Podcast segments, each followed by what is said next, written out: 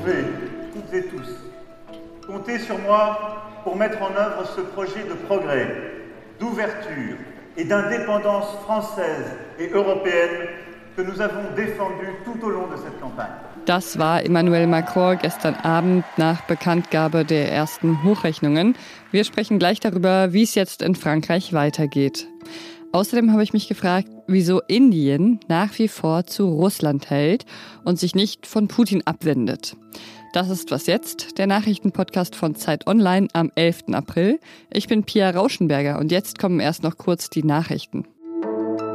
Ich bin Christina Felschen. Guten Morgen. In einem Auftritt vor Journalisten hat sich Bundesfamilienministerin Anne Spiegel dafür entschuldigt, dass sie zehn Tage nach der Flut im Ahrtal mit ihrer Familie in Urlaub gefahren ist. Sie war damals Umweltministerin in Rheinland-Pfalz.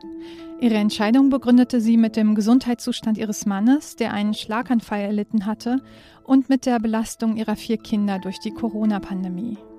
CDU-Chef Friedrich Merz hatte nach einem entsprechenden Bericht ihre Entlassung gefordert. Auf Rücktrittsforderungen gingen die grünen Politikerinnen in ihrem Statement aber nicht ein. Die Streitkräfte der Ukraine bringen sich in Stellung, um sich gegen russische Angriffe im Osten zu verteidigen.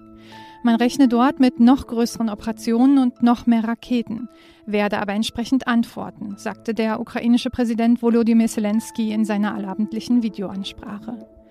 Satellitenaufnahmen zeigen, dass ein 13 Kilometer langer russischer Militärkonvoi auf dem Weg in den Donbass ist. Die ukrainische Regierung schätzt den bisherigen materiellen Schaden durch die Invasion auf bis zu eine Trillion US-Dollar. Redaktionsschluss für diesen Podcast ist 5 Uhr.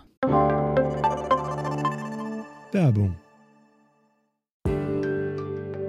Diese Woche in der Zeit?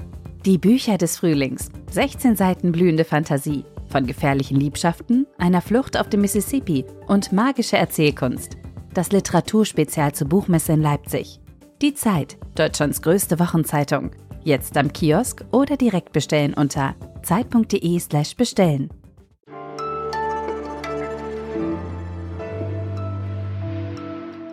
Die Französinnen und Franzosen haben gewählt und es ist gar nicht so anders als erwartet ausgegangen. Emmanuel Macron und Marine Le Pen werden in die Stichwahl einziehen. Meine Was jetzt Kollegin Constanze Keins war bei der Wahlparty von Macron, als dort kurz vor den ersten Hochrechnungen heruntergezählt wurde.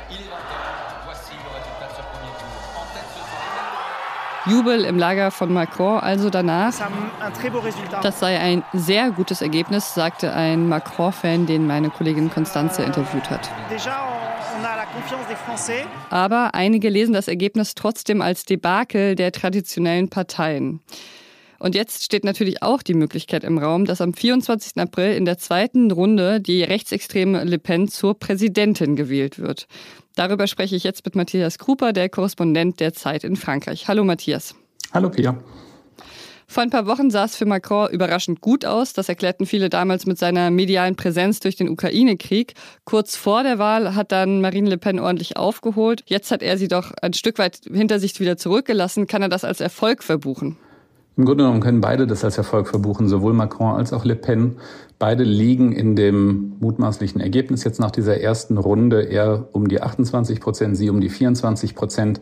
Beide liegen damit etwas höher als in den Umfragen. Der Abstand zwischen beiden ist in etwa gleich geblieben. Alle Umfragen hatten auch vorher zwei, drei, vier Prozentpunkte für Macron. Also da hat er vielleicht das bestmögliche Ergebnis äh, rausgeholt. Aber die Sache bleibt nach wie vor offen für die zweite Runde. Diese Analyse, dass es ein Debakel der traditionellen Parteien ist, siehst du das auch so? Insgesamt ist es ja wohl so, dass die radikale Rechte trotzdem sehr viele Stimmen zusammen abgeräumt hat. Also die traditionellen Parteien, die hier über viele Jahrzehnte lang den Präsidenten unter sich ausgemacht haben, die Konservativen und die Sozialdemokraten. Hier sind's, heißen sie Republikaner, das sind die Konservativen und die Sozialisten. Die haben in der Tat ein Debakel erlebt. Die Sozialisten sind auf zwei Prozentpunkte äh, oder auf zwei Prozent gefallen und die Konservativen, die das letzte Mal noch vergleichsweise stark waren, sind auch unter fünf Prozent. Das ist sicherlich ein Debakel und eben in der Tat geht das Ganze zugunsten der radikalen Parteien auf beiden Seiten des politischen Spektrums, wenn man alle radikal rechten Parteien zusammenrechnet von Marine Le Pen an weiter nach rechts, dann kommen die radikal rechten Parteien auf fast ein Drittel der Stimmen. Und der stärkste auf der Linken ist der drittplatzierte Jean-Luc Mélenchon mit über 20 Prozent der Stimmen, der in unserem Verständnis sicherlich auch einige radikale Positionen gerade im internationalen Kontext vertritt. Wen werden denn die beiden jetzt versuchen zu mobilisieren und mit welchen Themen? Gibt es besonders umkämpfte Wählergruppen, um die es jetzt in der Stichwahl gehen wird? Im Grunde genommen sind die Mélenchon-Wähler, also 20 Prozent, äh, die Mélenchon erreicht hat, das ist wahrscheinlich das umstrittenste oder das, worum die beiden kämpfen. Das sind ähm, viele eben eigentlich linke Wähler, das sind aber auch viele, äh, viele Wählerinnen und Wähler, die sich um ihr Einkommen sorgen, die geringe Einkommen haben.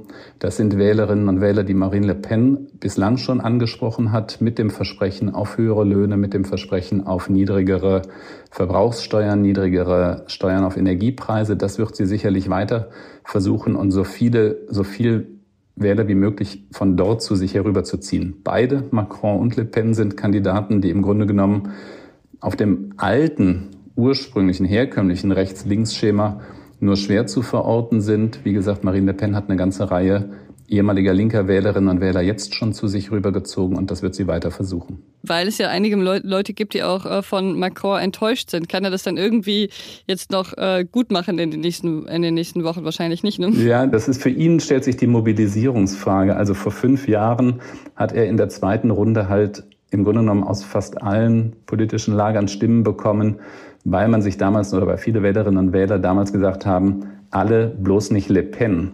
Diese Logik funktioniert wahrscheinlich nicht mehr so, wie sie vor fünf Jahren funktioniert hat, weil eben Macron eine ganze Reihe Wähler enttäuscht hat, gerade eben auch auf der Linken. Und manche Wählerinnen und Wähler jetzt schon gesagt haben, sie stimmen lieber nicht ab, sie enthalten sich, als dass sie für Macron stimmen werden. Insofern hat er die, das Problem der Mobilisierung er wird versuchen äh, zu mobilisieren, indem er vor der Gefahr Le Pen warnt. Mal gucken, wie weit er damit kommt. Okay, danke dir, Matthias. Danke. Tschüss.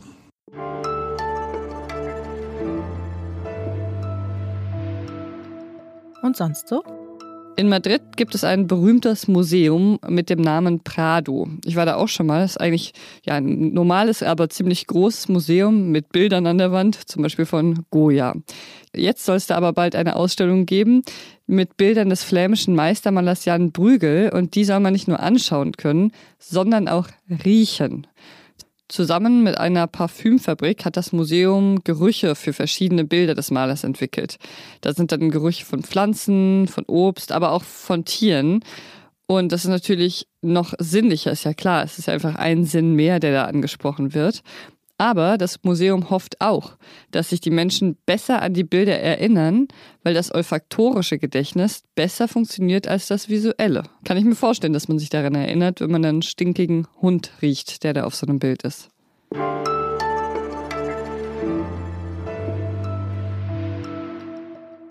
Weltweit verurteilen die meisten Länder Putins Angriffskrieg in der Ukraine aber eben nicht alle. Eins der Länder, die weiterhin zu Russland hält, ist Indien. Vergangene Woche hat Indien zumindest die Tötung von Zivilisten in Bucha verurteilt.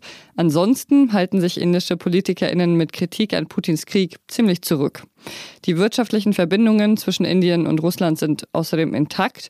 Indien hat seit Kriegsbeginn mehrere Millionen Barrel russisches Öl zu stark vergünstigten Preisen gekauft.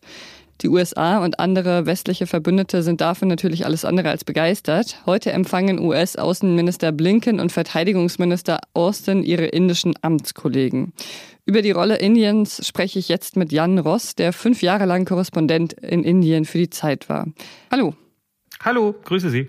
Wie spricht man denn in Indien zurzeit über den Krieg in der Ukraine? Wie wird darüber berichtet? Also das Erste, das man sagen muss, ist, in einem Land wie Indien reden relativ wenige Leute prozentual gesprochen über Außenpolitik. Also sich für solche Sachen zu interessieren, ist ein Elitenvergnügen. Ähm, äh, das ist das eine, was man sich klar machen muss. Das zweite ist, innerhalb der Elite, die über sowas nachdenkt, gibt es starke Skepsis traditionell gegenüber dem Westen und den USA, was ihre moralischen Ansprüche in der Politik angeht. Das heißt, man ist sehr zurückhaltend, sich irgendwelchen Dingen, die wie ein moralischer Kreuzzug des Westens oder so klingen, anzuschließen. Und dieses, sagen wir mal, antiimperialistische Misstrauen, das natürlich auch mit der indischen Kolonialvergangenheit zu tun hat, das ist in diesen Diskussionen sehr spürbar. Und daher gibt es, obwohl das eine Demokratie ist und bei allen Schwächen eine echte Demokratie, gibt es eine, ähm, sagen wir mal, manchmal etwas zynische Haltung, äh, was die westlichen Positionen in solchen Fragen angeht und eine sehr große Zurückhaltung, Partei zu ergreifen. Und warum hält Indien nach wie vor zu Russland? Ist das diese Zurückhaltung, äh, Partei zu ergreifen oder hat das rein wirtschaftliche Gründe? Es hat zum Teil wirtschaftliche Gründe. Die Inder beziehen äh, Öl aus Russland. Allerdings ist das, glaube ich, wenn man es mit dem gesamten Ölbedarf Indiens äh, vergleicht, sind es etwa zwei Prozent oder so, die aus Russland kommen. Also es ist nicht gigantisch. Die Abhängigkeit ist groß auf dem Gebiet der Rüstungsindustrie. Und es gibt historische Gründe. Die, die Sowjetunion ist in der Zeit des Kalten Krieges, ähm, Indien hat sich ja als blockfrei verstanden, also weder zur einen noch zur anderen Seite gehörig. Die Sowjetunion ist in, für Indien ein verlässlicher Partner gewesen. Also zum Beispiel in den 70er Jahren, als es mal einen indisch-pakistanischen Krieg war, haben die Amerikaner versucht, Druck auf Indien auszuüben, äh, klein beizugeben, während die Russen ihnen den Rücken gestärkt haben. Und das ist, sagen wir mal, ins kollektive Gedächtnis eingegangen und daher findet man auch jenseits der praktischen äh, Beziehungen äh, manchmal ein fast, eine fast sentimentale Anhänglichkeit äh, an Russland, äh, auch bei sonst sehr hart gesottenen indischen Diplomaten oder Offizieren. Gleichzeitig sind ja auch die USA ein wichtiger Partner für Indien. Wie gehen die USA denn mit der Position Indiens um? Also wichtig sind sie, um das vielleicht zu Beginn zu erklären, auch für die Inder deshalb, weil natürlich für Indien die Konfrontation, die zunehmend alles andere bestimmt und überschattet, diejenige mit China ist. Äh, China ist ein äh, ein Nachbar, man hat eine ungeklärte Grenze mit China, teilweise im Himalaya. Es gibt immer wieder ähm, Schießereien dort oder Übergriffe. Das verschafft den USA einen gewissen Hebel oder gewisse Druckmittel gegenüber Indien weil sie eben sagen können, naja, ihr wollt doch dass wir euch gegen China unterstützen. Es ist aber umgekehrt so, dass die Amerikaner sich bisher sehr gescheut haben, ernsthaft sagen wir mal, einen Preis von Indien zu verlangen für diese russische Kooperation, einfach weil auch aus amerikanischer Seite Indien so wahnsinnig wichtig ist. Ähm, und auch da denkt man eben über die China-Konkurrenz nach in dem Gesichtspunkt, naja, wer könnte auf unsere Seite treten, wenn es da mal ähm, zu ernsthaften Reibungen kommt. Das heißt, es gibt in Washington eine gewisse Tendenz, obwohl man diese indische Russophilie nicht mag, davon doch nicht ein allzu großes Aufhebens zu machen. Vielen Dank für das Gespräch. Freut mich. Und das war's schon mit Was jetzt für heute Morgen. Wasjetzt.zeit.de ist unsere E-Mail-Adresse. Ich bin Pia Rauschenberger. Machen Sie's gut. Emmanuel Macron a montré qu'il était un grand président et je suis persuadé qu'il va gagner dans, 10, dans 15 jours.